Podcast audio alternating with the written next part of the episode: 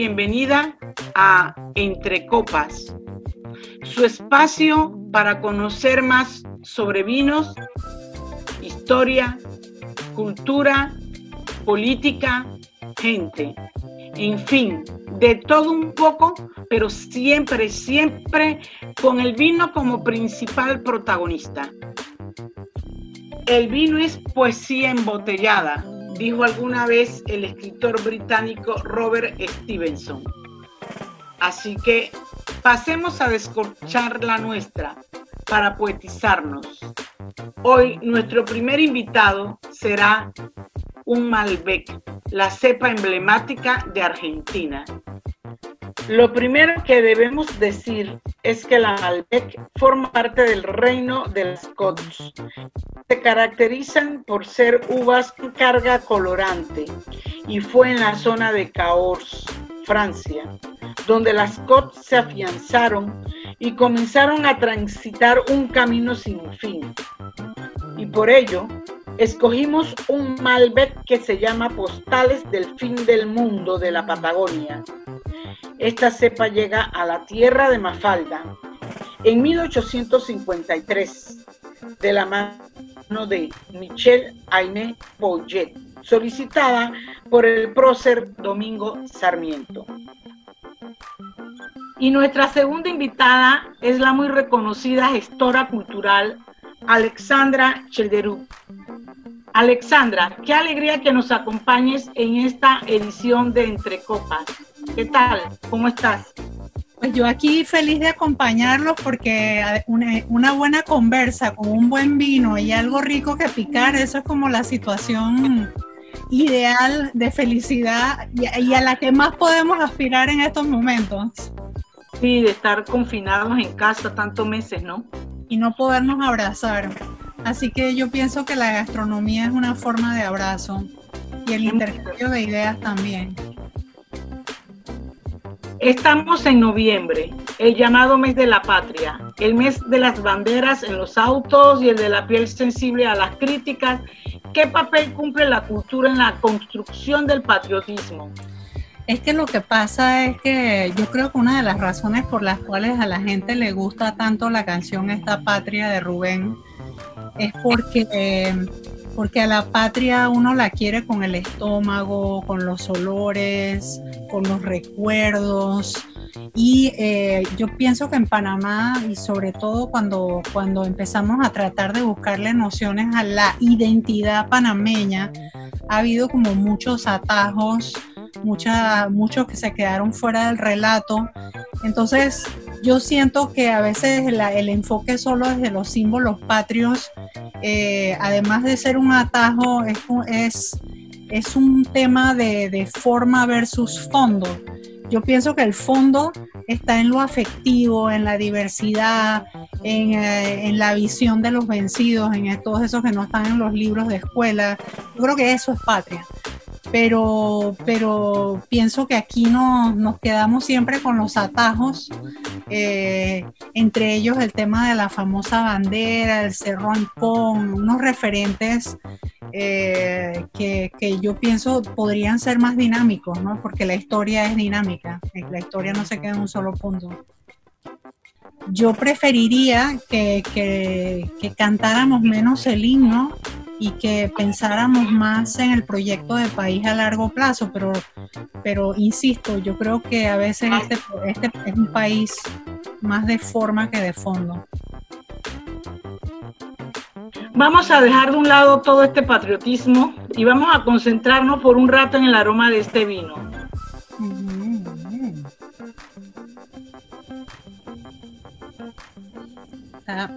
es delicioso, aparte de que tú sabes que yo, a mí lo que más me gustan son los Malbecs. Es bien frutoso, es muy frutoso y déjame seguirle descubriendo las, los aromas a medida que vamos conversando.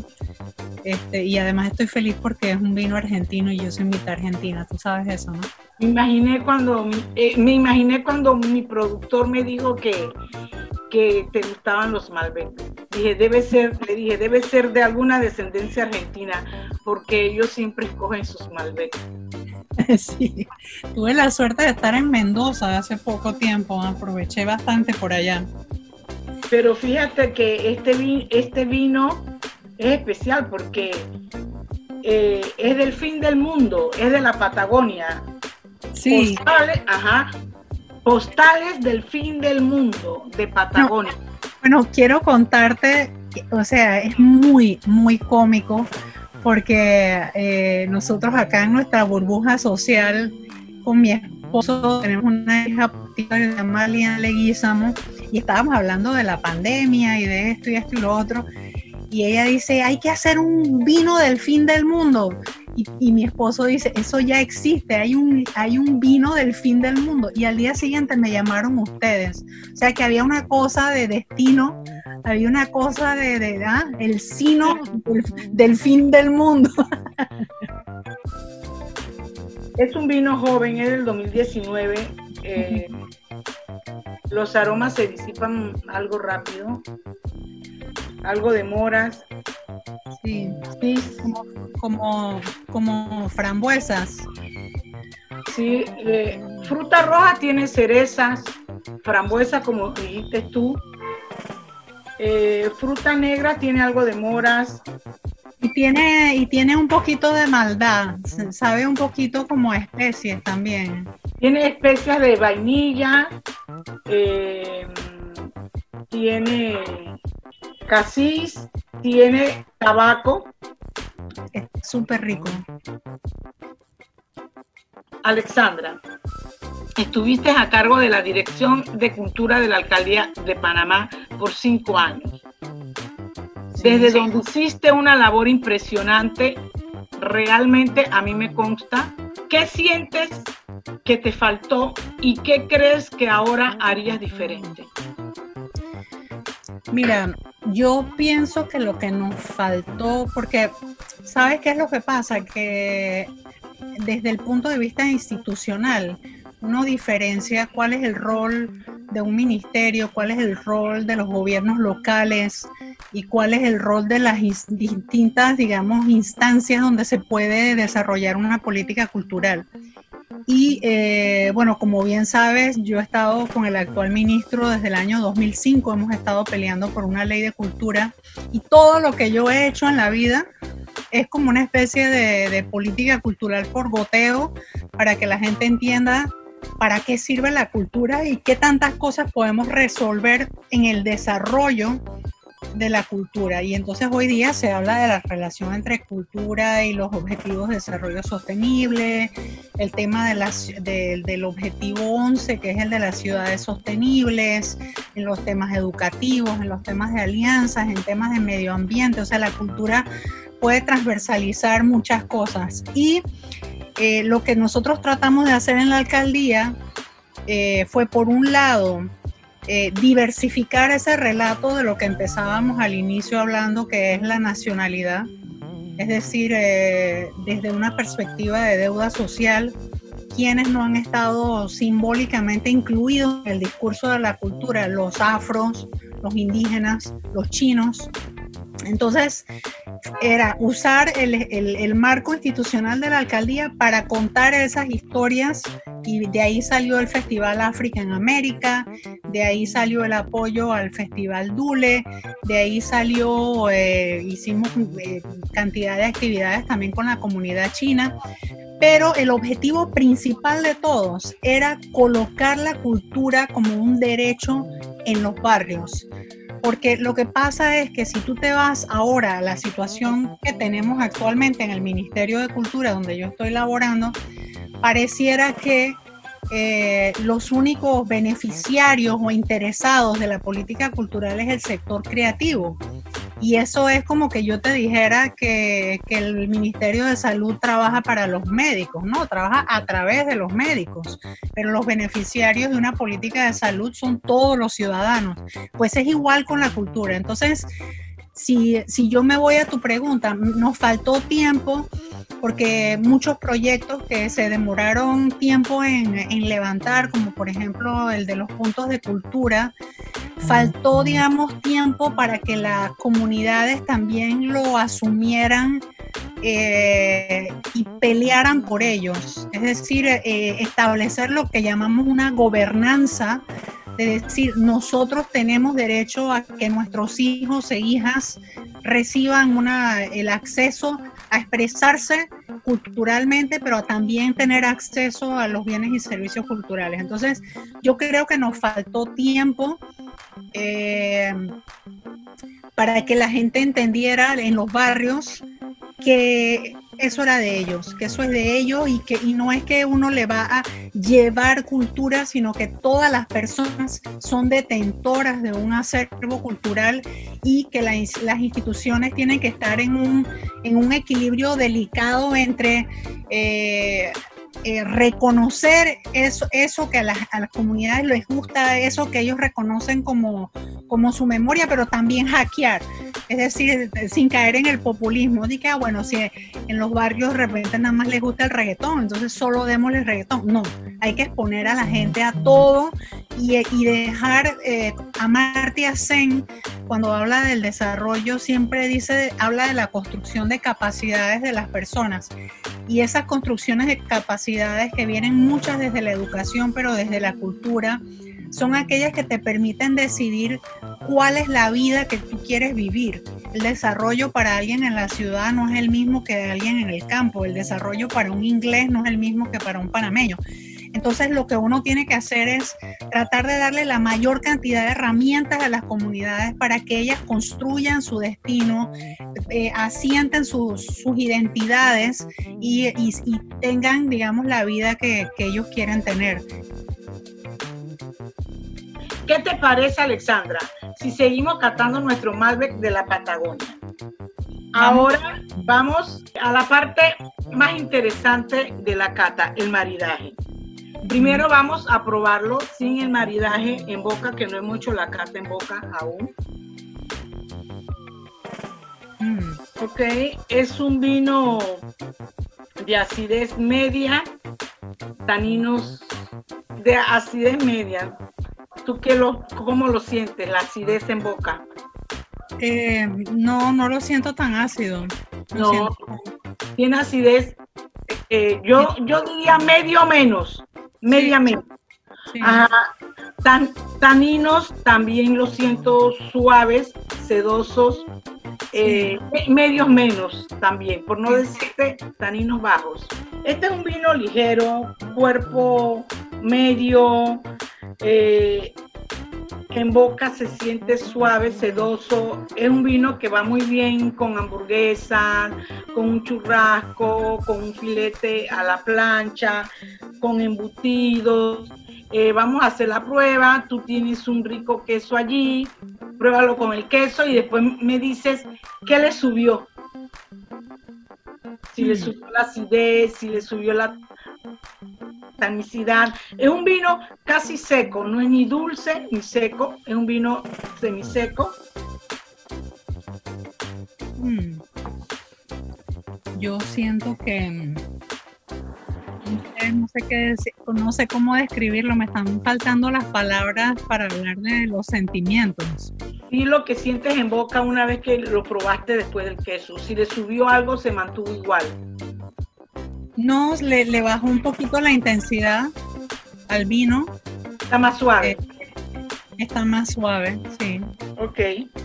Ok, ahora vamos a probarlo con el salami, que yo sí tengo salami aquí y, te puedo acompañar con, con eso piñón. Mm, se le siente un dulce, un dulce muy rico después del salami. Ahora ya no está tan seco. Ahora se siente más dulce. Ahora es un vino semidulce. Sí. Eh, se siente más redondo en boca, más sedoso.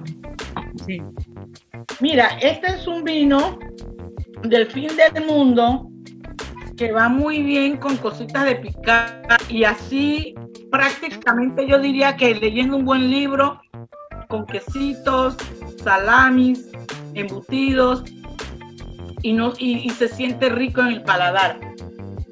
Vamos a probarlo. Tú tienes chocolate, yo tengo dátiles. Wow. Con el dátil es un vino fresco, mm. gustoso, sabroso. No, y con el chocolate, como si tiene como unas especies y vainilla y tal, se, se, pega muy bien. Le, soltó todas las especias con el chocolate. Le soltó, le soltó, le soltó el clavito de olor. Mm, muy buen punto, muy buen punto, muy buen punto con el clavito de olor. Eh, y a mí con el dátil le siento el retrogusto a tabaco, que me encanta el tabaco en los vinos. Si hoy llegara a Panamá un ermitaño que desconoce todo sobre el país y te preguntara recomendaciones para entender la cultura panameña, ¿cuáles serían Puede ser algo sonoro, visual, sensorial, lo que quieras. Bueno, yo los mandaría a mi tierra, a mi tierra del corazón, que es Portobelo. Portobelo y la provincia de Colón, eh, desde, y también, bueno, perdón, eh, Colón como, como Darién y Bocas, eh, son detentoras de nuestras culturas afrodescendientes. Tenemos dos culturas afrodescendientes, la afrocolonial y la afroantillana. Yo pienso que entender a Panamá es entenderla desde allí también como el origen y la base y luego entender cómo eso se fue mezclando, porque luego tú vas a la península de Azuero y a pesar de que ellos sufran de algunas amnesias eh, coyunturales sobre de qué está hecho su pollera y de qué está hecha su música, eh, empiezas a darte cuenta cómo todo eso se construyó y se mezcló junto para crear algo que es único y que es nuestro, pero que tiene distintos componentes. Alexandra, muchísimas gracias por acompañarnos hoy en Entre Copas. El Malbec estuvo sorprendente. Mm, mm, la verdad que es bastante placentero en boca. Estuvo placentero. No sé tú qué opinas. A mí, me, te digo, a mí me, me gusta mucho y este Malbec me ha encantado. Y mm, lo otro, tú sabes que también hay una cosa que a mí me parece mística y hermosa con el vino, ¿no? Que es lo mismo que la humanidad alrededor del fuego contándose historias. La humanidad ha bebido vino durante siglos y siglos y con esos siglos han acompañado a nuestra imaginación, han acompañado nuestra capacidad para estar juntos. El vino para mí es una, es una herramienta de, de estar en comunión y bueno, y en las iglesias también lo usan así. Es, es, es, una, es una de las partes de la comunión como humanidad, es como escuchar una campana. escuchas, las campanas son intemporales. Eh, así que en estos momentos tan duros de, pandemia, este vino me ayudó a no solamente compartir y conocerte más, sino también viajar a Argentina, a la tierra de mis ancestros y regresar a Panamá, la tierra de mi corazón. Y así hemos llegado al final de este quinto episodio de Entre Copas. Nuevamente, muchas gracias a Alexandra Shelderup por acompañarnos y muchas gracias a ustedes por escucharnos. Sigan mis redes en Instagram, arroba Carmen Entre Copas y en Facebook Carmen y Vino, para estar al tanto de nuestras catas, maridajes, del próximo programa del próximo invitado y del próximo vino. Nos vemos en diciembre. Chin chin, como dice mi nieto Bayano. Thank